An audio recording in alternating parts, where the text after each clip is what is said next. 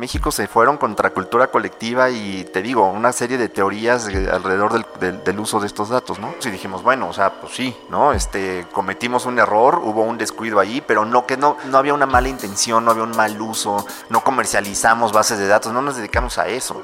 Necesitamos gente que entienda de números, pero data, pero que también sea creativo, pero que entienda de contenido, pero que tal. Y entonces lo que nos dimos cuenta después de estar busque y busque y busque de repente gente es no existe, lo tienes que crear. Tráete lo, más cercano a lo, que, a lo que necesitas, la gente que tenga las habilidades básicas y luego desarrollalos. Y lo que nos pasó el año anterior es que pues hubo una buena cantidad de gente que formamos en cultura colectiva que se ha ido a otros medios no está mal, o sea, está bien, al final ser la escuelita de la industria no, no, está mal, pero sí no queremos este año seguir eh, formando cuadros para otros medios, ¿no? El 3 de abril del 2019, una empresa de ciberseguridad señaló a Cultura Colectiva como la responsable de exponer datos personales de 540 millones de usuarios de Facebook. Cultura Colectiva respondió que fue un descuido, un servidor al que no se le colocaron los candados correspondientes. A la fecha, Cultura Colectiva espera el veredicto del Instituto Nacional de Transparencia, Acceso a la Información y Protección de Datos Personales, INAI, que evalúa si el hecho amerita una sanción. Mientras tanto, apuesta por fidelizar a sus audiencias a través de producciones originales con la mira puesta en YouTube. Pretende acabar con su dependencia de Facebook y busca convertir a sus lectores en socios de los que espera una inversión de 20 millones de pesos. Es Sergio Cárdenas, director de audiencias y contenidos de cultura colectiva. Yo soy Mauricio Cabrera y este es The Coffee Episodio 1, segunda temporada. Bienvenidos. Alternativa como Vice, colombiano como El Tiempo innovador como el Washington Post, ejecutivo como MSN. Aquí comienza The Coffee. Grandes historias para grandes storytellers. Un podcast con el sabor de Story Baker por Mauricio Cabrera. The Coffee con Sergio Cárdenas, segunda temporada. Gracias por estar aquí. Sergio, director de audiencias, director de contenidos de cultura colectiva. ¿Cómo afronta cultura colectiva el 2020? Gracias, Maca. Bienvenido. Pues es, es tu casa. Pues lo afrontamos como, como un año de muchos retos, pero de muchas oportunidades. El año pasado fue un año complicado para la industria en general. Y este año eh, tenemos muy claro lo que tenemos que hacer. Nos vamos a enfocar mucho en un tema de fidelización. Tenemos muy, muy claro que tenemos una audiencia sólida, que ahí está con nosotros, ¿no? Que no, no, tenemos ahí mayor problema. Y ya no, ya no queremos correr por tener más audiencia, por tener más sesiones o más visitas, y porque más bien es ver qué haces con lo que ya tienes, ¿no? Tenemos un tema de desarrollo de brand lovers y de, y de, y de retención y de fidelización. Tenemos un, un, un tema con, con, propiedad intelectual, por ejemplo, ¿no? Queremos seguir desarrollando propiedad intelectual. Nos ha ido bien con lo que hemos estado haciendo en YouTube. Eh, pero queremos, empezar a desarrollar marcas alrededor de cultura colectiva. Esa es una de las cosas que vamos a, hacer en, en, 2020.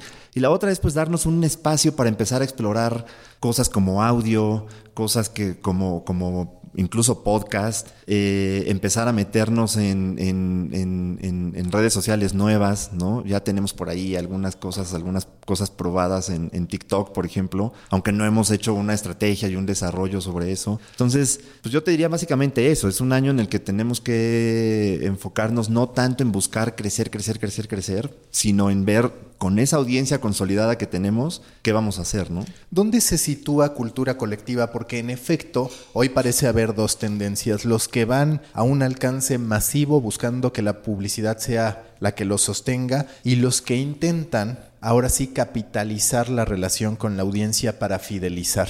Cultura colectiva es de esos medios que surge primordialmente a partir de redes sociales o que finca mucha de su fortaleza en redes sociales y por lo general, te lo digo porque me pasó con Juan Fútbol, cuando construyes esa audiencia principalmente en redes sociales no necesariamente se capitaliza en tu O&O, en tu propia plataforma. ¿Tú en qué punto consideras que está cultura colectiva y cómo vas a afrontar este reto de esta audiencia masiva, un alcance, pues que el número de seguidores, de likes, te dice una cosa, pero no necesariamente la conversión va a ser tan bondadosa? Sí, Sí, sí, sí. Eh, pues mira, desde el año pasado estamos trabajando mucho también en, diversificación de tráfico. Ya estamos teniendo un poquito más del 30% de nuestra audiencia viene de tráfico orgánico, básicamente Google. Estamos empezando a hacer eh, esfuerzos un poquito más decididos en, temas de, de newsletter y lo que hemos hecho pues sí nos demuestra que es una audiencia que se engancha mucho más con el, con el contenido, ¿no? Redes sociales sigue siendo muy importante, es nuestra principal fuente de tráfico, básicamente Facebook, ¿no? Pero, pero sí, o sea, este, el, el reto, uno de los retos es la diversificación de las fuentes de tráfico, que creo que lo hemos hecho bastante bien en términos de tráfico orgánico. Y la otra, pues lo que te decía, eh, eh, un poco el tema de propiedad intelectual, por ejemplo, eh, ayer estábamos justo revisando, decidimos que independientemente del canal de YouTube de Cultura Colectiva, íbamos a empezar a de estos hosts o de estos conductores que, tenemos y que hemos estado trabajando para desarrollar, sacamos a una, Inés Palacios, y le hicimos su propio canal este, en, en, YouTube y tal. Y ayer estábamos revisando, Inés ya trae casi la mitad de, de los suscriptores que tiene Cultura Colectiva. Está arriba de 250 mil suscriptores. Y ustedes, Cultura Colectiva, está por ahí de 500 mil. 550 mil, una cosa así. Entonces, pero, pero lo de Inés sucedió muy rápido. Entonces es una de esas lecciones que nos está como, como enseñando un poco el camino de por dónde podemos ir generando propiedades, lo que te decía hace rato, alrededor de cultura colectiva, pero que no necesariamente tengan el nombre o la firma. Es un modelo que existe y que han hecho otros, otros publishers en el mundo y aquí en México, pero que nosotros no habíamos hecho porque estábamos tratando como en el tema de primero la consolidación de la marca cultura colectiva, ¿no? Sin que tengas la matemática exacta y haciendo el paralelismo que siempre menciono por una lectura que me encontré en el Niman Lab en las predicciones de hace por ahí un par de años.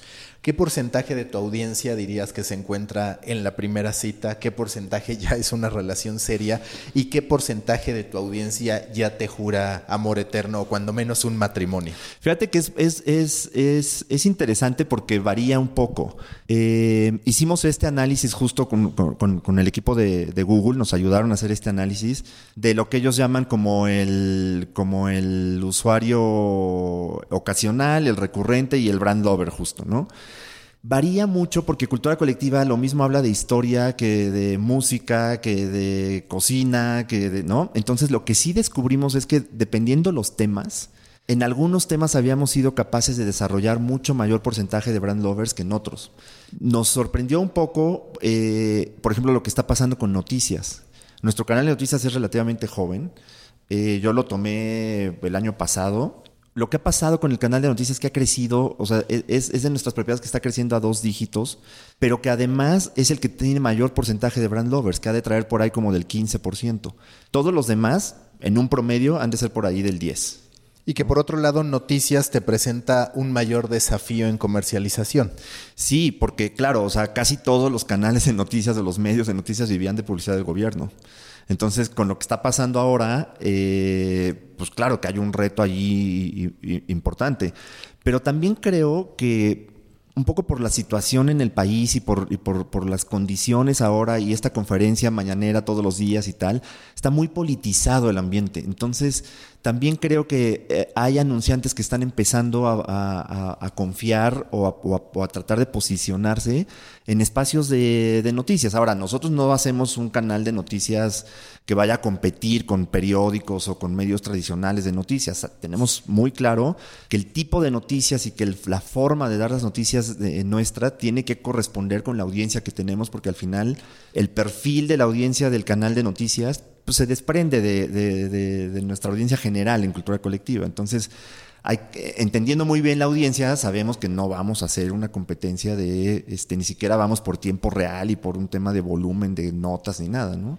¿Y cuál dirías que es esa forma? ¿Cuál dirías que es esa apuesta editorial en materia de noticias? Porque también me parece que cultura colectiva es de esos medios con los que tienes no solo niveles distintos de involucramiento, sino también de entendimiento respecto a qué es la marca.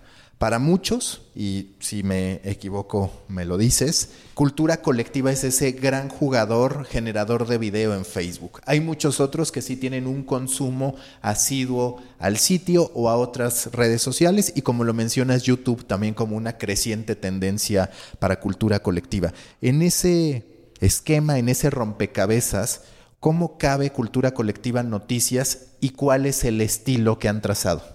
Pues hemos tratado de ser muy de obedecer un poco al espíritu de cultura colectiva. O sea, la esencia de cultura colectiva es un, es, es, es un tema de, de, buscar contenido que inspire, que mueva la acción. Entonces lo que hicimos fue tratar de definir eh, por lo menos un par de... El año pasado hicimos este ejercicio, ah, primero internamente en la, en la empresa, donde participó toda la compañía, en la definición de un par de causas que viéramos que, eran, que iban a ser como el eje de, de, de, la línea editorial, digamos, del tema de noticias, ¿no? Entonces hicimos grupos de trabajo, hicimos una dinámica muy interesante, primero al interior del, de la empresa y después ya considerando agentes externos. Y, pues eh, nos, resultó que el tema de equidad era un tema que, valía la pena eh, asumir y que la verdad es que medios tradicionales no lo están atendiendo, por lo menos no lo están atendiendo bien. Nosotros hemos hecho esfuerzos de hacer de que el equipo de contenido y el equipo en general de la empresa estemos tomando eh, cursos de perspectiva de género, de cómo, de cómo eh, desarrollar contenido con esta perspectiva de género, de respetar muy bien todas estas pues, condiciones que te impone este, este, este querer ser un medio que respete esto, ¿no? Y el otro tema que salió mucho fue el tema de medio ambiente. Hemos avanzado mucho más en el caso de perspectiva de género y de equidad que en el caso de medio ambiente pero sí, es, sí son dos, dos cosas que estamos poniendo en el, en el centro del, del, del, del radar, digamos, de la información. Y luego lo demás es mucho pensar en el interés de la audiencia, te digo, o sea, analizar muy bien la audiencia y, seguir un poco como con el estilo de cultura colectiva, un estilo cercano, un estilo que no sea em, de broma, ¿no? Porque no somos un medio de broma y, no, nos queremos hacer los chistositos, pero, pero sí que sea un estilo cercano, poco formal, que, sea comprensible, acercarles el contenido eh, digerido, este, fácil de, consumir y de, y de asumir, ¿no? ¿Cómo lidia con esta audiencia masiva, diversa, tanto en consumos como en gustos? Porque a mí me ha pasado que, por ejemplo, veo videos en Facebook o algún artículo en cultura colectiva que me gusta, pero de pronto, y me parece que eso ya no es tan reciente, pero ciertos call to action en Twitter que digo, esto ya es demasiado para mí. Por ejemplo, en la parte de sexualidad creo que de repente sí tenían ciertos titulares un poco más elevados. Sí, desde el año pasado, incluso te diría como finales de 2018, em, empezamos a hacer un, cambio en ese sentido, porque claro, como, como la compañía fue creciendo, creciendo, creciendo, y la compañía se basa mucho en análisis de data y, en, analizar y en revisar información y tal, de, de hábitos de consumo de la audiencia, pues Hicieron, yo me imagino, ¿eh? hicieron una o dos notas de sexualidad que funcionaron y entonces dijeron, pues hay que hacer más y más y más y más, ¿no? Y crecieron, crecieron, crecieron, crecieron.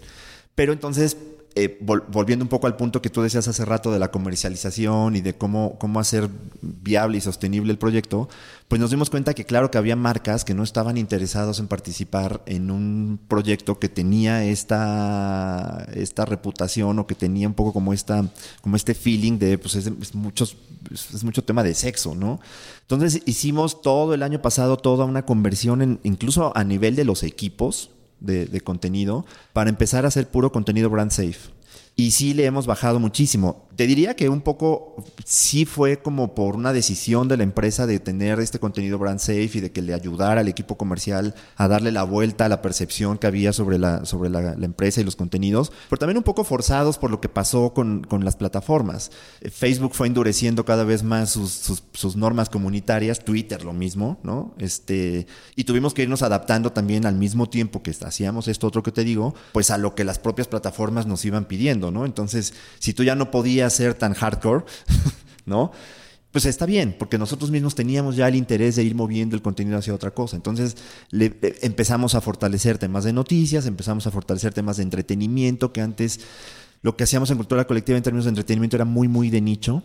Eh, en cuanto a música, por ejemplo, cine, era muy, muy de nicho. Y entonces empezamos a abrirnos un poco más a traer otros, otros, eh, otros tipos de música, otros géneros, igual en cine. Este, abrimos propiamente una sección de entretenimiento que ha crecido mucho.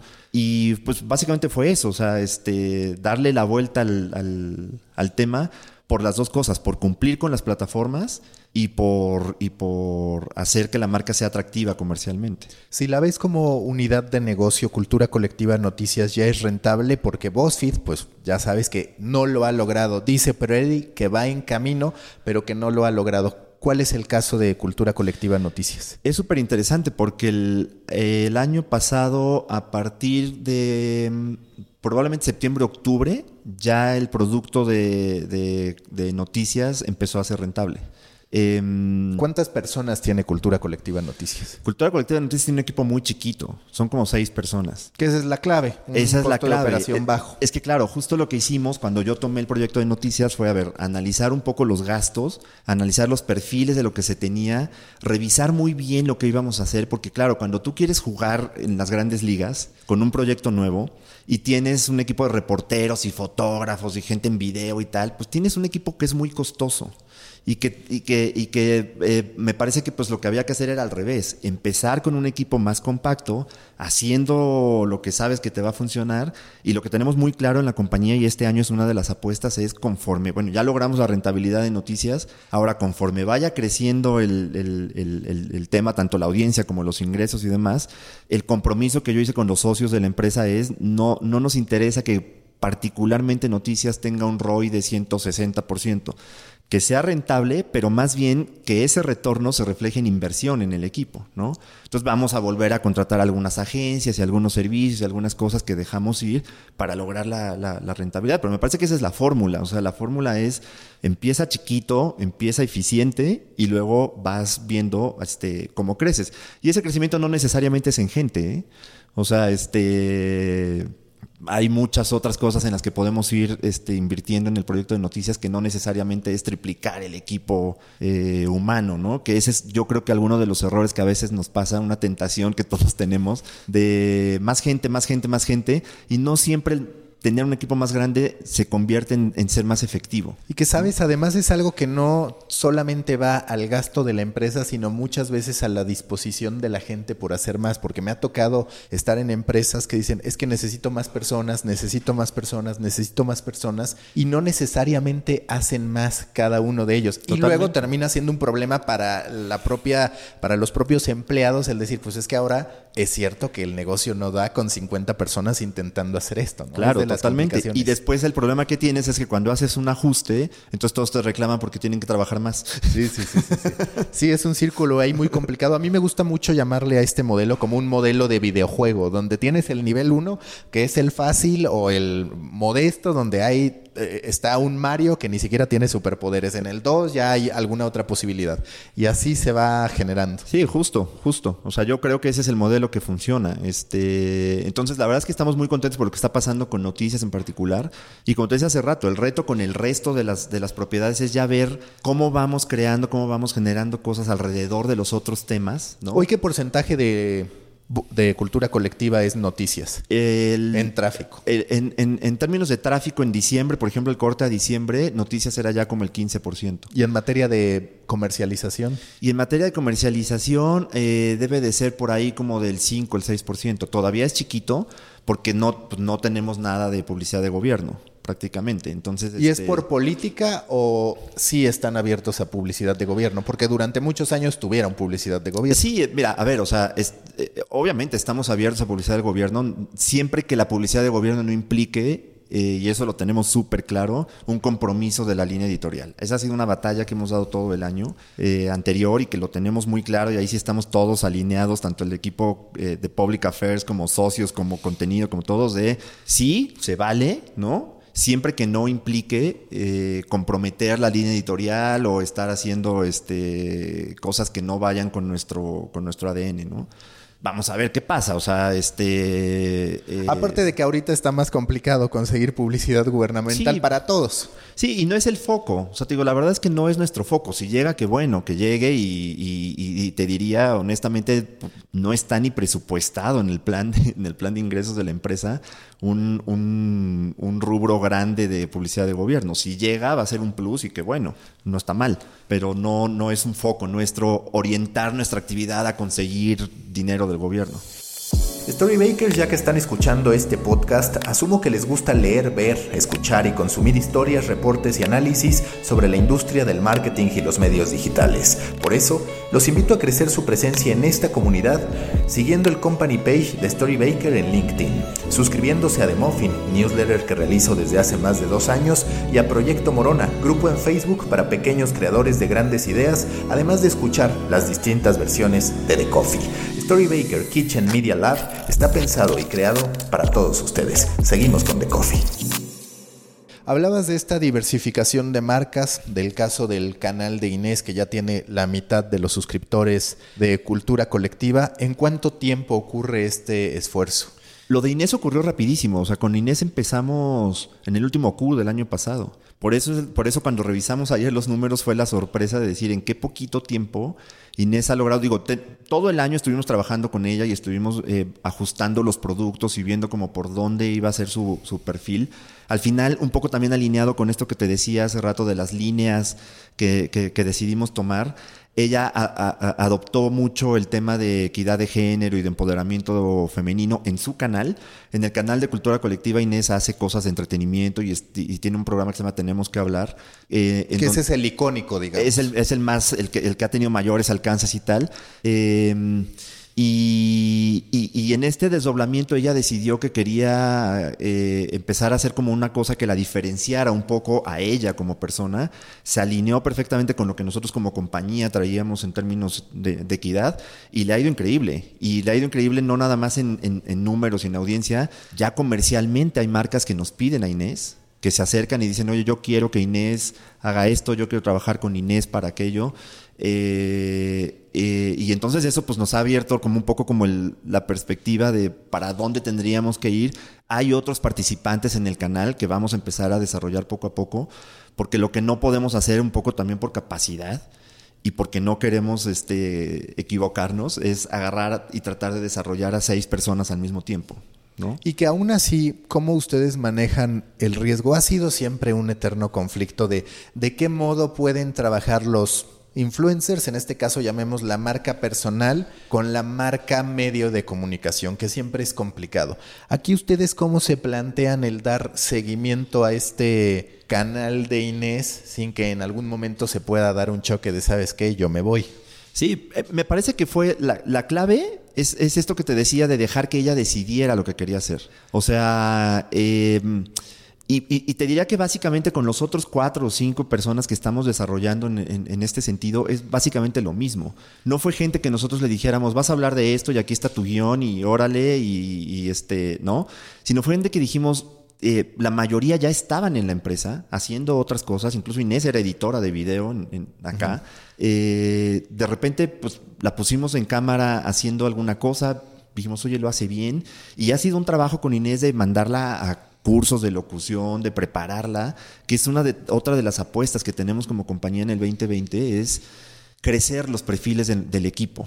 Eh, creemos y estamos súper convencidos, y yo lo he visto a nivel personal en otros, en otros empleos, que, que si no trabajas en el desarrollo de, tus, de tu equipo, de tu capital humano, pues no vas a crecer como empresa y particularmente cultura colectiva, los requerimientos que tiene a nivel de personal, y te lo digo con toda la honestidad, de, de, repente revisamos y no existen en la industria.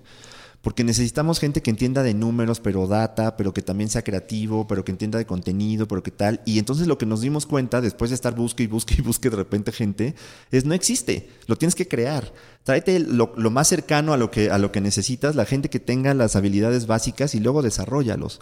Y lo que nos pasó el año anterior es que pues hubo una buena cantidad de gente que formamos en cultura colectiva que se ha ido a otros medios. No está mal, o sea, está bien. Al final ser la escuelita de la industria no, no, no, no está mal, pero sí no queremos este año seguir eh, formando cuadros para otros medios, ¿no? Entonces lo que, lo que estamos apostando mucho es en eso. Y también creo que aprendimos mucho el año pasado que es mucho mejor desarrollar, desarrollar talento interno que estar trayendo talento de, de, otros lados. Entonces hemos hecho apuestas porque la, por crecer a los equipos, eh, por colocarlos en estas posiciones y prepararlos y darles esta oportunidad y estarlos este, ayudando a crecer. Hicimos una división eh, el año pasado para que no tener editores, porque el nombre editor ya te remite a un tema, este, incluso te diría yo hasta medio anticuado, ¿no?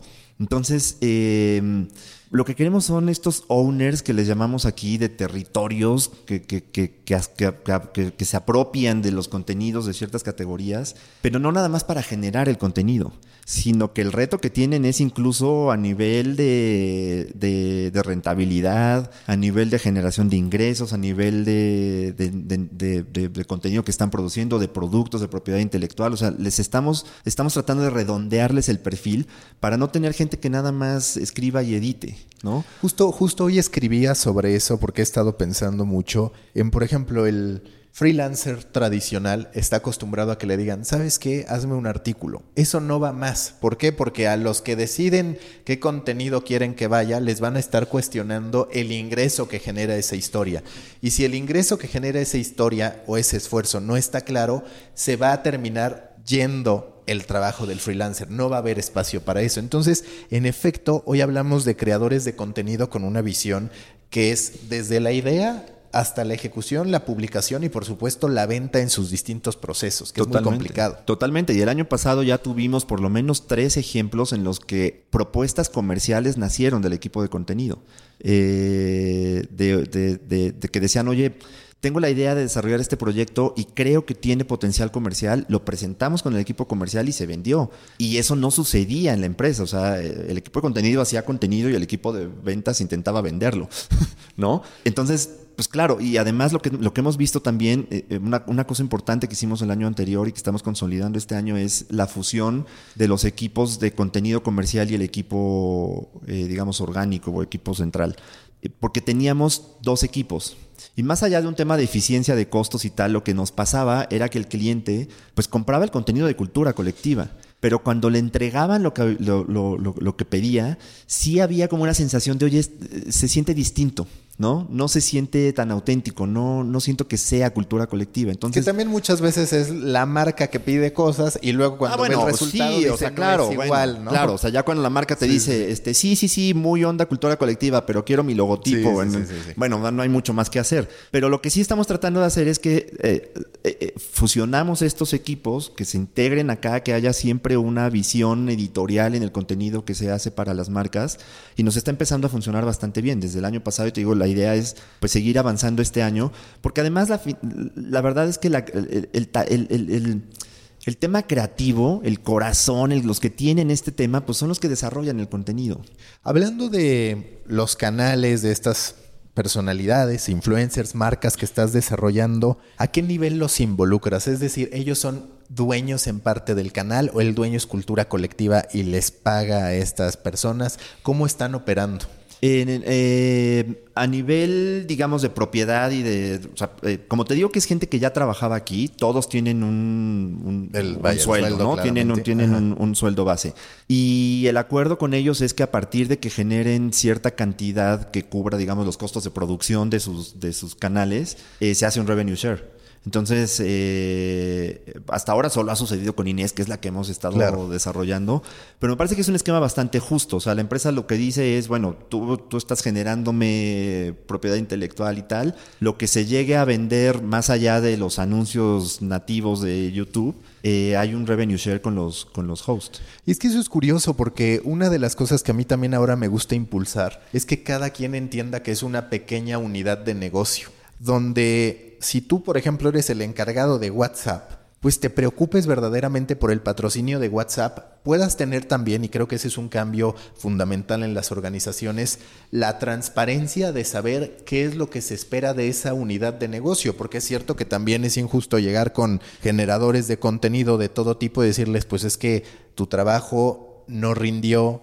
no entregó dinero, cuando la gente ni siquiera sabía que esa era una de sus funciones. Esta, esta conciencia tiene que venir de todos lados y de una comunicación súper abierta respecto a lo que se espera de cada producto. Sí, totalmente. Y fíjate que ha sido un proceso de maduración del equipo en cultura colectiva, porque a mí me decía eh, el, CEO que cuando al inicio ellos intentaron eh, empezar a transparentar los ingresos de la compañía, los gastos, tal, eh, tenía una fila de gente que le decía, oye, si vendemos tanto, ¿por qué no me das un aumento, no? Sí, sí, sí.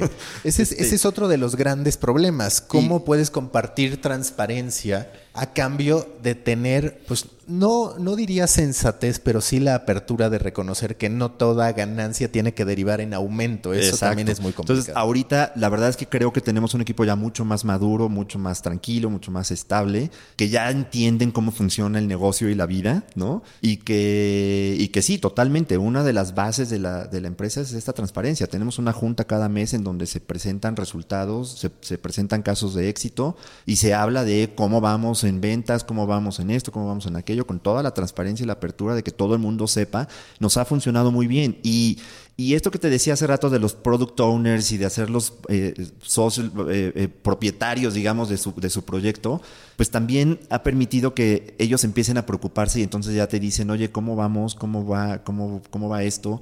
Creo que eso fue definitorio para lograr, por ejemplo, la rentabilidad de noticias, ¿no? Que el equipo dijera, este, no, pues a ver, primero hay que ser rentables y luego vemos qué onda, se pusieron la camiseta, están trabajando increíble, pues bueno, pero si tú no los haces conscientes de eso, si no los haces conscientes de que son una unidad de negocio, de que tienen que generar ingresos, de que la estabilidad del negocio al final del día es la estabilidad de ellos, pues vienen, hacen su chamba, se van y después pues ya les tocará un recorte o veto a saber, ¿no? Hoy día, ¿cómo está tu estructura? ¿Cuántas personas la componen? ¿Qué áreas forman parte? Eh, pues mira, básicamente lo que, lo, que, lo que hicimos fue hacer esta división por productos. Entonces, eh, eh, en términos de contenido, la empresa tiene tres productos. Noticias, el contenido que le llamamos nosotros central, que es pues, el cultura colectiva, todo lo demás, y el producto de inglés que el producto inglés no son solo traducciones del contenido en español, se hace contenido de origen en inglés buscando impactar una audiencia en Estados Unidos. Dentro de esos tres productos, digamos, noticias, pues es noticias, ¿no? Tiene una coordinadora de información, tiene un par de editores, eh, un reportero y un par de community managers y esa es la, estructura de noticias. Y luego la estructura del área central, que es el área más grande, eh, tiene em, están divididos en tres territorios, cada uno tiene un, owner, uno es estilo de vida y dentro de estilo de vida tenemos la propia sección de estilo de vida, comida, viajes y, y moda. Luego dentro de cultura tenemos letras, arte, historia y ciencia y tecnología. Y dentro del área de entretenimiento tenemos entretenimiento, cine y música. Entonces cada uno tiene un owner, cada owner tiene eh, un par de creadores de contenido y un eh, editor de audiencia que digamos queremos también darle la vuelta al tema community manager porque no nos interesa gente que copie un pedazo del texto, lo, lo, ponga en Facebook, programe la publicación y vaya, ¿no? Eh, y básicamente esa es la estructura, ¿no? Esa es la estructura de, de, generación de contenido. Hay un área de video, que el área de video es transversal, atiende a todos. Eh, igual, ¿no? Tiene un coordinador. Hay una persona que se encarga de la distribución específicamente de video, que tiene toda la libertad de decidir cada video en dónde va a vivir, ¿no?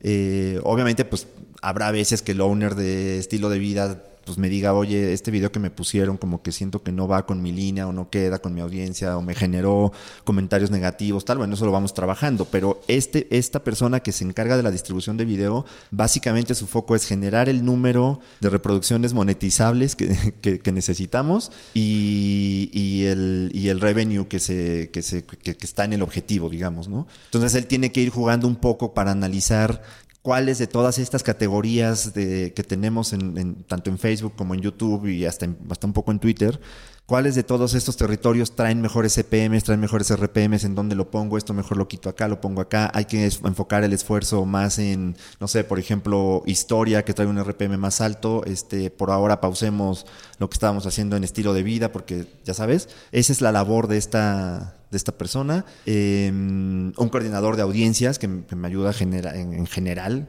todos los formatos y un pequeño equipo de diseño que hace infografías, ilustraciones y estos temas. Y básicamente esa es, ¿no? Hablabas de fidelización del usuario. ¿En qué quieres que se refleje esa fidelización? Digo, lo primero es páginas vistas, el número de visitas que tenga al mes a la plataforma y demás, pero en algún momento visualizan la opción de algo de pago mínimo de registro? Sí, te digo que hemos hecho ya eh, esfuerzos para el tema de registro que vamos a, tratar de, fortalecer. Cuando hemos comunicado algunas cosas muy puntuales sobre la empresa, hemos visto que, la gente que está suscrita al newsletter es la gente que mejor responde, tiene mejor conversión, digamos, ¿no? No tenemos en el corto plazo pensado un tema de suscripción o de pago o de aportaciones, aunque sabemos lo que está pasando en la industria y tenemos ejemplos a nivel mundial, unos exitosos, otros no tantos. No es algo que vayamos a hacer en el corto plazo, pero tampoco es que estemos peleados con eso. Lo hemos platicado, está ahí, está en el radar. Y que en cierto modo lo tienen, vaya, bajo un esquema que suena muy distinto, pero pues al final, ¿qué mejor reflejo de fidelización que el que decidan invertir? en la compañía, que eso es una ronda que ustedes están queriendo levantar de 20 millones, van por ahí en un 26, 27%. De acuerdo a sus expectativas, va en tiempo, va un poco más atrás de lo que querían. ¿Cuál es la lectura que hacen de este 26, 27%? Yo creo que va un poquito atrasado, pero también me parece que el timing no, no, no nos jugó a favor. O sea, este, pues en diciembre la gente está en otra cosa. Entonces, este, eh, de verdad que no, no, no, he platicado de este tema con los socios recientemente. Me parece que íbamos a hacer como una pausa y relanzar el tema este, eh, después. Pero al final del día sí, claro, o sea, independientemente de que se logre o no la meta, al final eh, eran como 10 mil personas que estaban poniendo dinero para invertir en cultura colectiva. Y los mensajes que recibimos y lo que leíamos incluso en la plataforma era como nosotros apoyamos, nos encanta el contenido, adelante, este, ahí va mi dinero, ¿no? Independientemente de que te digo, se logre o no la meta o se ajuste o lo que sea, hay una buena cantidad de gente que está confiando en nosotros. Y digo, no es una cantidad menor, son por ahí lo levantado más de 5 millones Como de pesos. 6 millones y cacho, sí, sí, sí, sí. Y la otra cosa que yo te diría, pues a lo mejor es mucho más básica, pero al final alguien que decide quedarse a ver un video nuestro independientemente de que le caiga un ad break, pues también es alguien que está, que está, que está consumiendo tu contenido, que está confiando en ti. Básicamente por ahí va el tema de la fidelización. ¿Qué queremos hacer? Pues que se queden más tiempo en el sitio, que lean más. Tenemos, como te decía hace rato, entre los distintos temas que cubrimos, pues tenemos en, algunas, en algunos temas tiempos de retención de 7 minutos y en otros temas tenemos tiempos de retención de 1. Entonces, pues eso es algo que queremos lograr, que la gente se quede más tiempo en el sitio, que lea más, que lo comparta, que esté con nosotros ahí metido. La verdad es que si lo ves en términos de, de interacciones, por ejemplo, en Facebook, pues nos va increíble. O sea, la gente está ahí, porque también puede pasar que tengas plataformas que tienen millones y millones de seguidores, pero que tú te pones a ver sus posteos y no generan nada. O sea, tienen 10 likes y no hay un comentario, no hay un share, no hay un nada, ¿no? Nosotros generamos un muy buen volumen de, de, interacciones y eso, pues eso nos, nos, nos, como que nos alienta, nos, nos indica que sí está nuestra audiencia ahí con nosotros, ¿no? Hoy en día, quienes estamos en medios o en marcas, antes pensábamos que se trataba de aprender a tener relaciones sentimentales. La verdad es que no poníamos tanta atención a la relación con el usuario, sobre todo en términos de medio de comunicación. el tema de fidelidad no era tan valioso o sobre todo tan valorado como debió siempre haberlo sido. Y siempre hay momentos de tensión. Cultura colectiva vivió momentos de tensión durante el año pasado a partir de esta, pues, de esta acusación respecto al mal uso por parte de datos eh, que tenía en su disposición cultura colectiva. ¿Eso afectó la relación con la audiencia? ¿Percibiste verdaderamente una afectación que tuvo que cambiar en cultura colectiva a partir de ese momento? Fíjate que qué bueno que tocas el tema, porque lo que nosotros notamos, o sea, em, a ver, al final del día nosotros no, no teníamos datos personales de nadie, ¿no? Eh, no había, no los vendimos, jamás se hizo un tema de venta, como de repente leímos en medios una cantidad de cosas que decíamos, híjole, ¿de dónde sacaron esto, no? Este, fue un descuido, sí, pero de información que cualquier publisher o cualquier compañía puede obtener de Facebook. Es una API de Facebook, de hecho. O sea, Facebook te da esa API, te dice, aquí te voy a dar todo el, todo el, todo el contenido, toda la información de las interacciones que tus usuarios tienen con, tu contenido. ¿Para qué usábamos nosotros ese contenido? Pues eh, eh, esa, información justo para generar contenido, para entender cómo reaccionaban ante cierto contenido, qué, funcionaba mejor y qué no.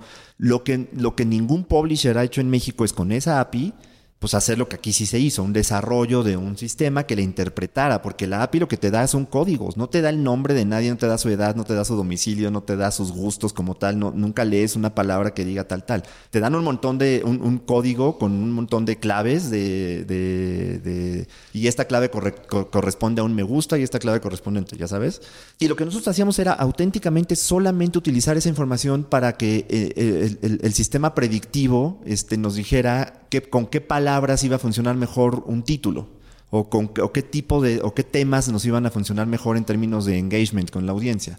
¿Qué nos pasó? Que por un tema justo de, de, tratar de tener mayor seguridad en la información, migraron el contenido a otro servidor. La persona que migró el contenido al servidor nuevo después no le puso la llave que le tenía que haber puesto.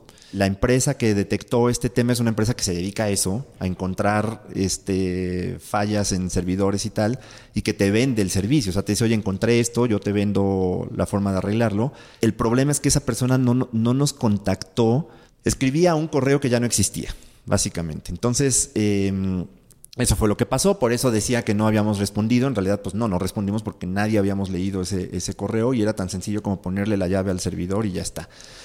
Si nos afectó, yo creo que con la gente que sigue cultura colectiva y que, y que consume el contenido de cultura colectiva, no. De verdad que no vimos una disminución en la audiencia. No vimos más que, pues sí, algunos comentarios de, de, de gente que pues, muy rápido se diluyeron y no pasó a mayores. Vimos mucho ruido mediático, ¿no? Y tratamos de entender un poco como por qué. Eh, específicamente en México, porque cuando esto se destapa, viene de Estados Unidos y es más una crítica hacia Facebook y hacia otros jugadores que sí tenían datos personales. Y en México eso ni se mencionó. En México se fueron contra cultura colectiva y te digo, una serie de teorías alrededor del, del, del uso de estos datos. ¿no? Que el descuido, pues aún así implica una responsabilidad. Lógico, sí, claro. Y esa responsabilidad la asumimos y dijimos, bueno, o sea, pues sí, ¿no? Este, cometimos un error, hubo un descuido ahí, pero no que no. Lo que es importante eh, que quede súper claro es no había una mala intención, no había un mal uso, no comercializamos bases de datos, no nos dedicamos a eso. ¿Hoy siguen ¿no? utilizando esa información o pusieron on hold de eso hasta que se aclare? Lo pusimos en pausa un poco porque la verdad es que tampoco ya nos estaba funcionando, eh, o sea, ya no nos estaba aportando casi nada. Y eh, la, la, la, compañía decidió hacer una serie de auditorías, eh, se contrataron a varios despachos que hicieron auditorías para que revisaran todos nuestros procesos, toda la seguridad de la información, todo tal. Y en ese proceso sí se decidió poner una pausa en, esa, en, en, en, el uso de esa información. No sabemos si lo vamos a reactivar o no. La verdad es que tampoco estamos viendo que sea algo que necesitemos con urgencia, ¿no? Entonces habrá que ver después si, si, lo, si lo retomamos o no. De todas maneras, tenemos herramientas de listening y, y tenemos este, cosas que nos dan básicamente la misma información. Y aún a la espera del veredicto por parte del INAI. Y aún a la espera del veredicto por parte del, del INAI. Sí, eh, la verdad es que ya se venció uno de los plazos que tenían para, para pronunciarse. Eh, mi sensación personal es que no, no están entendiendo como por dónde. Y entonces, este, pues a ver qué pasa, ¿no? Eh, no hay nada que, o sea, por, por, por, por, nuestro lado con los despachos y lo que nos han dicho y demás es, pues no hay nada sancionable, pero al final, bueno, ellos van a decidir a ver qué.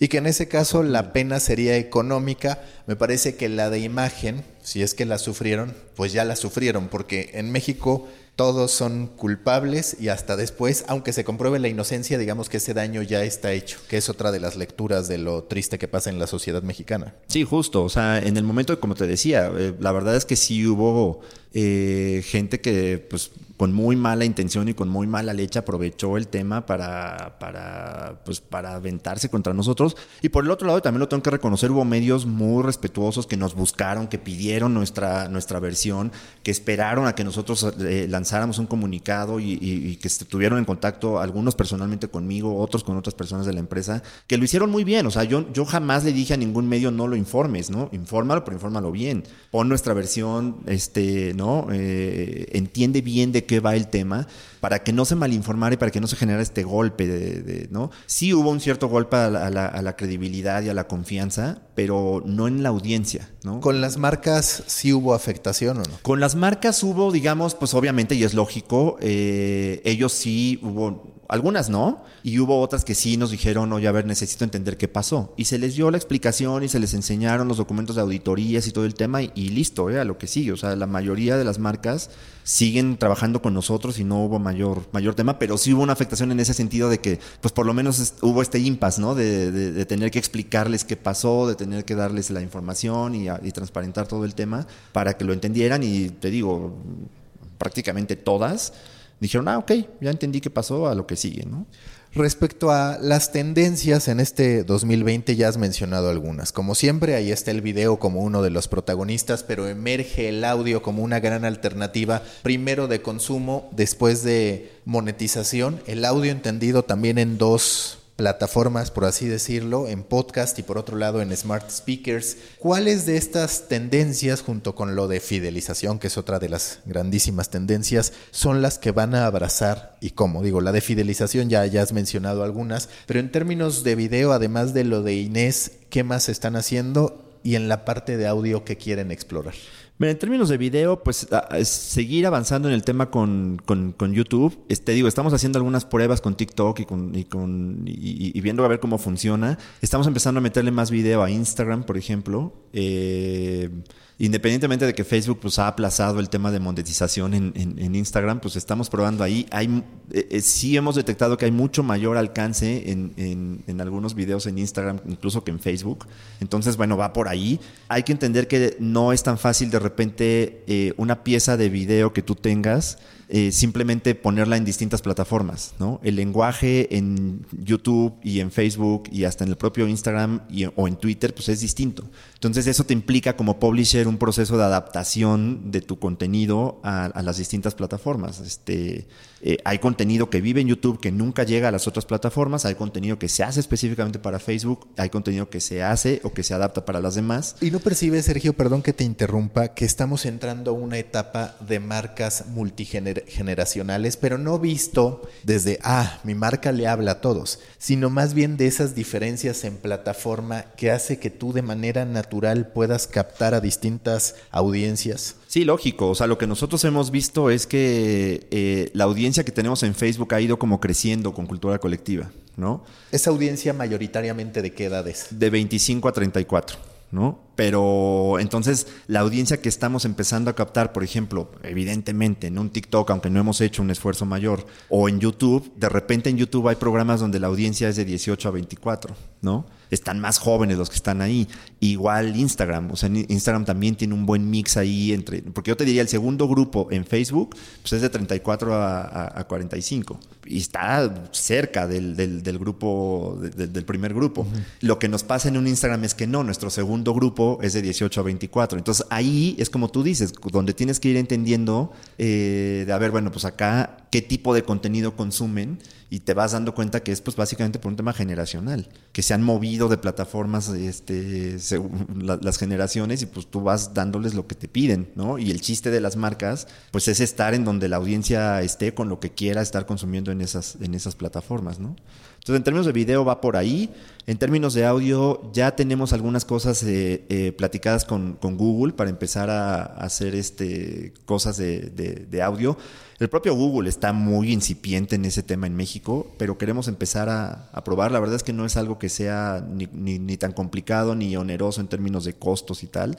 Y tenemos en la mesa la posibilidad de empezar a probar con podcast ya habíamos hablado del tema el año pasado, lo que pasa es que sí nos dedicamos a, lo, al, core, digamos, a lo central, pero sí tenemos claridad de que este año tenemos que empezar a probar otros productos y, otras cosas, ¿no? Lo que no queremos que nos pase es que, mm, eh, por ejemplo, había alguien que me decía, ay, pues está fácil el podcast solamente saca el audio de los videos que ya tienen y ponlo ahí, ¿no? Pues sí, pero eso no es podcast. Entonces queremos entender bien el formato, queremos saber de qué va y ver qué vamos a desarrollar con un producto a lo mejor, ¿no? No sé si, si este año nos alcance para desarrollar cuatro, cinco, seis podcasts, pero queremos empezar a hacer uno, probar, ver qué onda, aprender, ¿no? ver cómo, cómo es el consumo de, nuestra audiencia de, de, este tipo de contenidos y a partir de ahí pues empezar a ver qué pasa con lo demás, ¿no? De tu tiempo en cultura colectiva, ¿cuál crees que haya sido el, no necesariamente fracaso, pero aquello que intentaron y no funcionó? Pues yo te diría que lo que más trabajo nos ha costado justo es este tema de, del desarrollo de propiedad en YouTube yo creo que ahí es en donde hemos eh, intentado productos y cosas que no han funcionado y que hemos tenido que regresar. Y que ha sido el talón de Aquiles de todos los medios de comunicación queriéndose trasladar como influencers o como marca ese sí, Sí, eso es lo que más trabajo nos ha costado. Y pues bueno, pero vaya, es normal. O sea, tienes que pasar un proceso de, aprender a cómo, cómo se maneja el tema, cómo se maneja la plataforma, cómo reacciona la gente, qué tipo de gente está ahí, qué funciona, qué no funciona. Yo creo que es lo que es, es en donde más intentos hicimos, que algunos pues fracasaron y que algunos así con todas sus letras, ¿no? Decimos esto no funcionó, bye, ¿no? Lo que tenemos mucho en la compañía es que no, le tememos a eso, ¿eh? a la experimentación, a probar y a decir esto funcionó, esto no funcionó, este, a lo que sigue, ¿no? Pero yo te diría que sí, que, ese, ese, intento de desarrollo de, propiedad intelectual en YouTube es lo que más trabajo nos ha costado. La parte de Estados Unidos, tengo entendido que en algún momento se contrajo, hubo un comienzo como bastante fuerte, después se hizo más moderado. ¿Hoy en qué va ese proyecto? Eh, pues ahí está. Lo que, lo que descubrimos también en el, en, el, tema de la audiencia en Estados Unidos es que eh, donde está la mayor oportunidad es justo en video.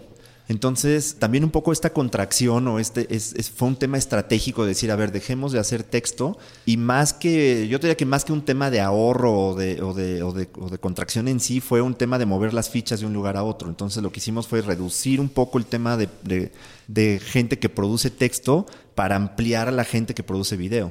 Eh, y están metidos ahí y, al final, pues va bien. Este, el foco ya es totalmente en, en, en video. Hemos tenido campañas en videos en, en, inglés, hay interés de empresas en Estados Unidos o de incluso empresas en México que quieren llegar al mercado de Estados Unidos que se han acercado. Eh, yo te diría, a ver, o sea, siendo súper honestos, no somos un competidor este, grande en Estados Unidos, tal. Seguimos siendo como pues, los mexicanos que estamos intentando ir para allá y pues igual, es lo mismo, un proceso de aprendizaje de cuál de todas las audiencias de Estados Unidos quieres atacar, ¿no? Porque no es lo mismo la audiencia de Chicago que la de Los Ángeles, que la de Nueva York, que la de Texas, ¿no? O la de Miami. Entonces ha sido un proceso de ir entendiendo cómo se construye el tema. Hemos tenido sorpresas, casi nunca se hablaba de política, o más bien nunca, y de repente empezamos a subir contenido que tenía que ver con Trump y con estos temas, y funcionaron increíble. Entonces se ha ido modificando un poco la línea ahí, pero yo diría que va bastante bien el, tema en términos de audiencia y de, y de alcance. No, si lo mides con la industria en Estados Unidos, pues no, no tenemos una penetración increíble, pero hay una audiencia que ahí está y que es una audiencia eh, que, a ver, o sea, nosotros no queremos ser el Univision o el Telemundo de, de, las plataformas digitales, ¿no? Este, básicamente nuestra audiencia es gente que habla en inglés y que ya nació allá, no importa que hayan tenido un, que tengan este, ascendencia eh, latina, ¿no? Ya son segundas, terceras generaciones de jóvenes que ya nacieron allá, que hablan inglés, que consumen contenido en inglés y que mantienen como este vínculo con sus raíces, digamos, ¿no? Si quieres escuchar The Recipe, suscríbete al canal de The Coffee en Telegram. Ahí comparto información exclusiva, contenidos adicionales del podcast y gráficas, estudios y reportes de la industria de los medios y el marketing digital. Escucha The Recipe en The Coffee Podcast en Telegram. Encuéntralo en t.me diagonal de Coffee Podcast. t.me diagonal de Coffee Podcast. Continuamos. Las dos últimas preguntas. ¿Qué libro recomiendas ya sea para tu trabajo, para inspirarte en términos creativos, en términos de liderazgo, ¿qué libros recomiendas? Mira, a mí me gusta mucho eh, leer y releo con mucha frecuencia a Ibargüengoitia. Eh, pero porque a mí me gustan mucho ese tipo de libros que tienen que ver como con como, como novelas históricas, como estos temas este, ¿no? basados en hechos reales, pero novelados, tal. Me gustan mucho. Y que sabes, eh, perdón que te interrumpa, eso me gusta porque hoy creo que todos estamos con los libros que nos dan lecciones evidentes, que nosotros no hacemos el proceso de abstraer y decir esto es lo que me enseñó. Sí, ¿Sabes? Entonces, qué interesante que no me des un libro de esos, que por supuesto sirven y creo que hoy están en. No, yo los leo, pero trato siempre de mezclar un libro, digamos, como yo les digo, como de texto, ¿no? Este, de estos que te dan como el aprendizaje, con este tipo de, libros. Me gusta mucho Ibargüengoitia por eso. ¿En particular cuáles? Me gusta mucho Maten a León, me gusta mucho Los Pasos de López. Eh, Maten a León es divertidísimo, además. Este, entonces, e, es, yo creo que es de los pocos autores que, he leído sus libros varias veces, ¿no? Los releo con cierta frecuencia. Y ahorita te diría que puedo recomendar un libro que va por, es más o menos del, estilo, em, que se llama La Corazonada, que es de Barry Gifford.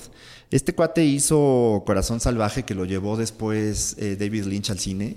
Y creo que tiene por ahí algunos guiones que han hecho para, para, cine. Lo entrevistamos aquí en Cultura Colectiva y luego les pongo en Twitter la, entrevista.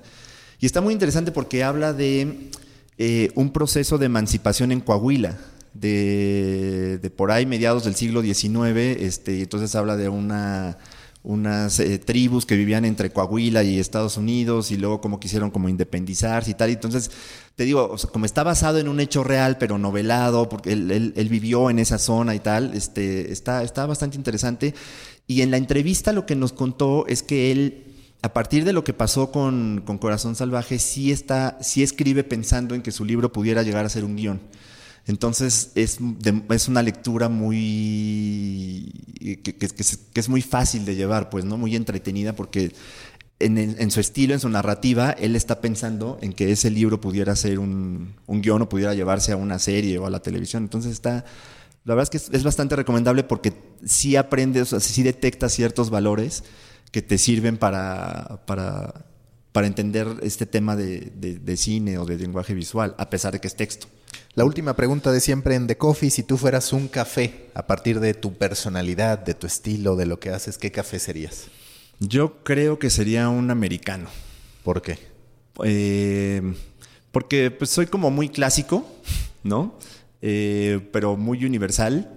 Puedo ser a veces como medio amargo, pero al final eh, amigable, ¿no? Digamos como para todos los, como que, como que para todos los gustos, ¿no? Muy bien, muchísimas gracias Sergio y mucha suerte. Gracias Maca. Busca la próxima semana un nuevo episodio cargado de emprendimiento, endulzado con grandes historias y narrado por grandes storytellers. Suscríbete a The Coffee, un podcast de storytellers para storytellers, un producto de Storybaker por Mauricio Cabrera.